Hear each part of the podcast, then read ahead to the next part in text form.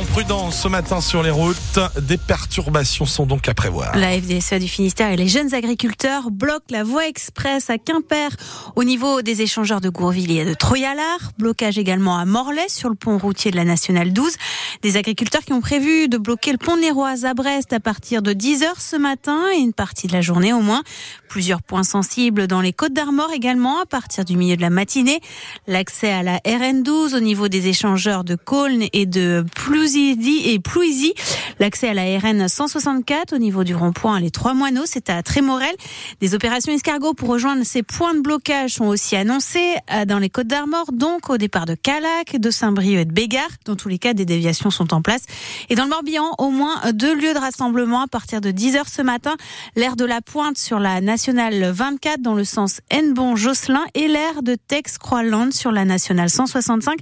Les préfectures de Bretagne appellent à la plus grande prudence sur les routes. Hier, une éleveuse et sa fille sont mortes percutées par une voiture sur un barrage. C'était en Ariège. Et puis autre secteur euh, en crise, hein, Johan, c'est la pêche. Son avenir en discussion hier à Pont-l'Abbé, pays Bigoudin. Les élus du syndicat mixte des ports de pêche et de plaisance de Cornouailles, réunis en comité syndical, ont adopté plusieurs propositions destinées à soutenir la filière.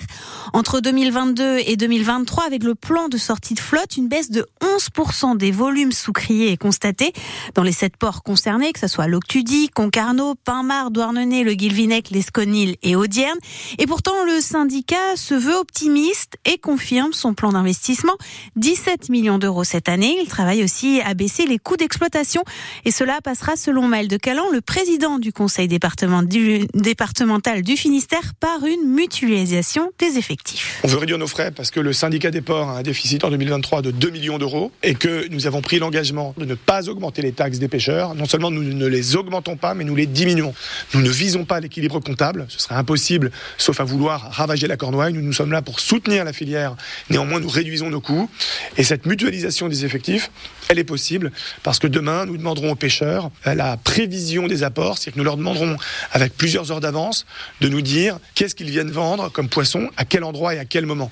Ce qui nous permettra de mettre les effectifs là où ils sont nécessaires. La CCI, qui est en charge de cette concession, elle nous a indiqué pouvoir mettre en œuvre ce plan sans licenciement. C'est au travers des non-remplacements des départs à la retraite.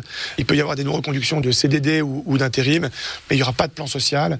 Et ça, c'est un engagement très fort que prend la CCI. L'objectif est une baisse de 10 à 15% des effectifs. Décision rendue à la fin du mois de mars. L'US Concarneau renoue avec la victoire en Ligue 2 de football. Les Tonniers se sont imposés hier 1-0 contre 3 au stade Francis Leblé à Brest. Ils remontent à la 14e place, Guingamp désormais 7e de Ligue 2 après son match nul face à Rodez hier soir, 3 buts partout. Et une première pour les filles du Quimper Volley qualifiées pour les quarts de finale de la Coupe de France hier soir. Les Quimperoises ont battu le, voilà, le Valois Paris 3-7 à 2. Prochain match à domicile des Finistériennes, ce sera samedi prochain à 20h face à des Béziers pour la reprise du championnat de Liga féminine. Et sur l'Arkea Ultimate Challenge Brest, le tour du monde à la voile des maxi trimarans, Anthony Marchand a lui aussi subi une violente collision avec son bateau. Il ne peut plus utiliser l'un de ses deux foils, mais a décidé de ne pas s'arrêter pour le moment. En tête de la course, toujours Charles Caudrelier devant Thomas Coville et Armel Lecléache.